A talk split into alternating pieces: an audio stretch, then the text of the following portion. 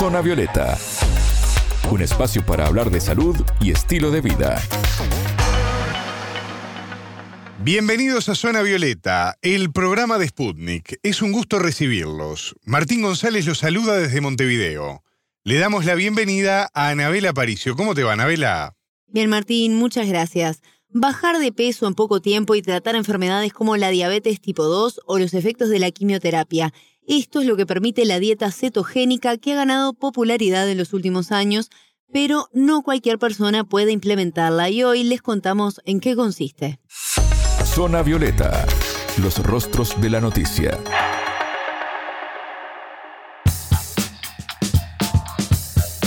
Anabela, en épocas donde aparecen dietas de todo tipo y prometen resultados inmediatos, hoy vamos a profundizar en una que tiene muchos años de vigencia, pero que tomó popularidad recientemente. Exacto, Martín, la dieta cetogénica surgió como un tratamiento a ciertas patologías, pero luego empezó a verse los efectos adelgazantes efectivos que tiene sobre las personas.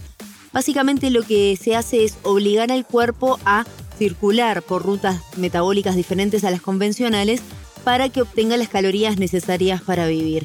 Y hablamos sobre el tema con la nutricionista uruguaya Claudia Bello, que nos contó cómo surge este mecanismo. Es una forma de alimentación creada en los años 1921 por el doctor Wilder para tratar la epilepsia en niños.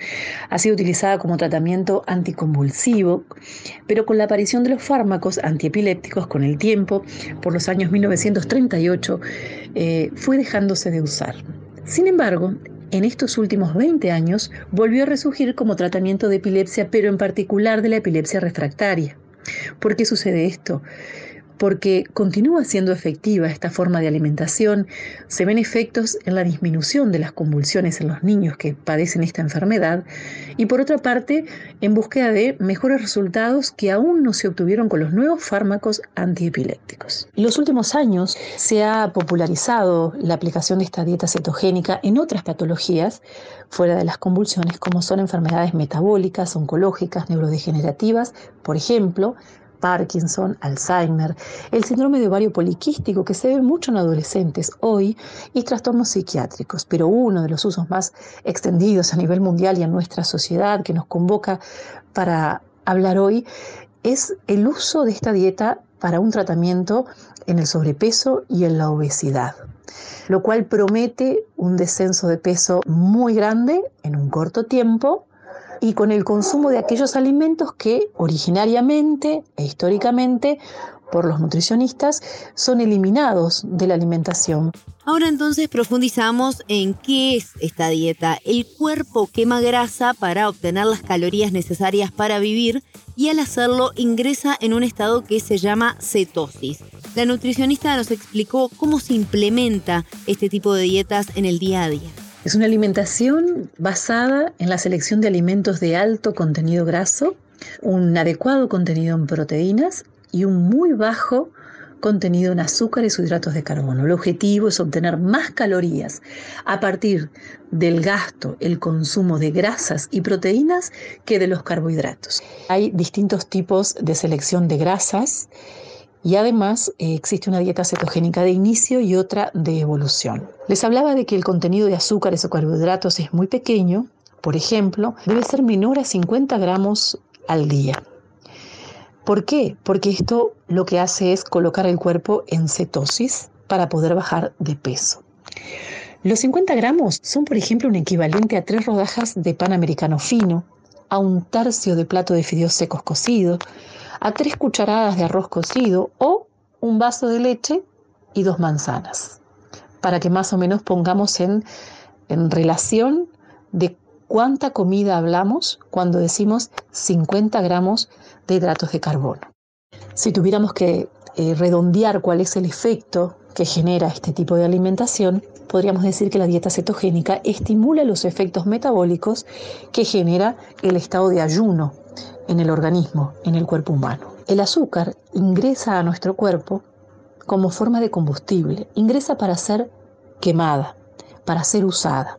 Sin embargo, las grasas es energía de reserva, ingresa para ser guardada y utilizada cuando se llegue a terminar primero el combustible por excelencia, que es la glucosa que circula en sangre, y luego, cosa que en la dieta cetogénica el cuerpo debe de hacer, consume los pocos azúcares, ese mínimo por debajo de 50 gramos diarios que se consume. Una vez que los consume porque circulaba en sangre, los consumí, va al hígado y utiliza la reserva de azúcar que tenemos allí en el hígado, que se llama glucógeno hepático, que es azúcar transformada en glucógeno, que es el tanque de reserva que tenemos en el hígado ante cualquier emergencia. Entonces, en esta situación donde escasea el azúcar, donde escasea la glucosa como fuente de energía, se consume la de sangre, se consume la del hígado y después va a buscar las grasas para obtener la energía que le falte de el quemado de grasa. Bello también explicó qué tipo de alimentos se pueden ingerir mientras hacemos esta dieta. Hablamos, por ejemplo, de carnes, pescado, pollo, huevos, verduras no almidonadas, grasas, aceites, manteca, frutos secos, semillas. En el caso de las carnes es recomendable, por ejemplo, las carnes de res, el cerdo, el cordero, ¿verdad? También puede ser en caso de pescados mariscos. El salmón es el pescado de, de excelencia, las sardinas, la caballa y el arenque están en primer lugar. Después los huevos de todo tipo, la mantequilla, el aceite en todas sus variedades los frutos secos y todas las semillas, los quesos, las cremas, los lácteos con gordura y dentro de los lácteos el yogur griego que en particular es rico en proteínas y con muy poquito contenido de carbohidratos ¿sí? aproximadamente 200 centímetros cúbicos o 200 gramos de, yogur griego puede llegar a tener 5 gramos de hidratos de carbono. Pero además hay algunas verduras y algunas frutas que se pueden consumir, como les decía, no almidonadas. Por ejemplo, en el caso de las verduras, estamos hablando de las hojas verdes, ¿sí? del pepino, del apio, del rabanito, el coliflor, el repollo, el, el aguacate o palta, el brócoli. Y en el caso de las frutas, hablo de bayas, de moras, de arándanos, de frambuesas, de los frutos del bosque, limones, lima y en particular sandía. También se puede consumir chocolate, chocolate amargo, ¿sí? Y también coco eh, seco. La nutricionista no menciona las harinas. ¿Qué pasa con este tipo de alimento? Bueno, Martín, ¿sabes que según la nutricionista, a la hora de comer galletas, panes, tartas u otros alimentos, se elaboran con harina de semillas como la chía o el sésamo porque no son agentes de hidrato de carbono, sino proveedores de grasas y fuentes de proteínas, justamente. Y en cuanto a sus resultados, es común que uno pueda desconfiar sobre la efectividad al ver que puede darnos resultados tan rápidos, ¿no? ¿Cuáles son los pros y los contras de esta dieta? Sí, uno siempre puede tender a desconfiar, ¿verdad? Entonces empecemos por los pros. ¿Qué aspectos positivos tiene este sistema? Así los detallaba la nutricionista.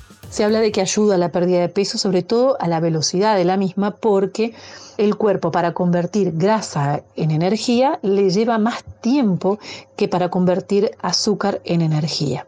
Y por esto lo que hace es acelerar la pérdida de peso y a mejorar la salud del corazón si se sigue de manera saludable, lo que considera eh, que los, por ejemplo, eh, la palta o aguacates son grasas, pero son grasas saludables con un alto contenido de omega 3, así como los frutos secos, por ejemplo, y las semillas.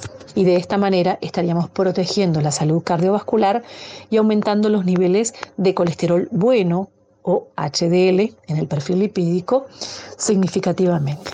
Es importante que esta dieta se realice mediante una consulta con un equipo médico multidisciplinario, pues no es apta para todo tipo de personas y en esto hacía énfasis la nutricionista. No solo un nutricionista, sino también personal médico que eh, pueda certificar el estado de salud y que no tenga alguna patología asociada que le pueda jugar en contra y el tiempo estimado para realizar este tipo de dietas es no más de tres meses. Así entonces es que ahora nos enfocamos en los contra que puede tener una mala ejecución de este tipo de dieta. Como todo en la vida, eh, todo lo que tiene un lado bueno tiene un lado que no es tan bueno. Es importante eh, cuidar y hacerla con un seguimiento y una supervisación. ¿Por qué? Porque uno de los problemas que puede traer es eh, la carencia de ciertas vitaminas y minerales principalmente presente en frutas y verduras, un grupo de alimentos que nos da fibra, vitaminas, minerales, clorofila con todos sus beneficios, que están muy restringidos en este tipo de alimentación. Entre las consecuencias que se pueden llegar a, a ver es la aparición, por ejemplo, de estreñimiento por la falta de estímulo que genera el consumo de este grupo de alimentos. Las alteraciones o, consecuencias que también podemos llegar a ver con el uso de esta dieta es que al principio, con la disminución drástica del consumo de azúcares, puede aparecer una primera hipoglicemia en el paciente que hay que tratar inmediatamente porque puede ser riesgosa, hasta que el paciente, si está en condiciones de continuar con esta alimentación, se adapte su cuerpo, su metabolismo, a la restricción de hidratos de carbono o de azúcares. Además, puede resultar en la aparición de algunos efectos leves como gastrointestinales, halitosis o la famosa gripe cetogénica, propia de la adaptación del cuerpo a este tipo de alimentación. Pero además puede producir efectos adversos graves como por ejemplo la aparición de cálculos renales, alteraciones del perfil lipídico a largo plazo, no en el momento cuando tiene un aumento y una mejoría del colesterol protector, sino que a largo plazo se ha visto que hay un efecto de aumento en el colesterol, alteraciones cardiovasculares, arritmias, problemas hepáticos, prurito, y en conclusión, la dieta cetogénica puede ser un buen tratamiento en diferentes enfermedades, pero siempre hay que tener en cuenta los posibles efectos adversos que pudiera provocar. Escuchábamos a Claudia Bello, nutricionista uruguaya, quien nos explicó qué es la dieta cetogénica. Muchas gracias, Anabela. Fue un placer, hasta la próxima. Zona Violeta, desde Montevideo,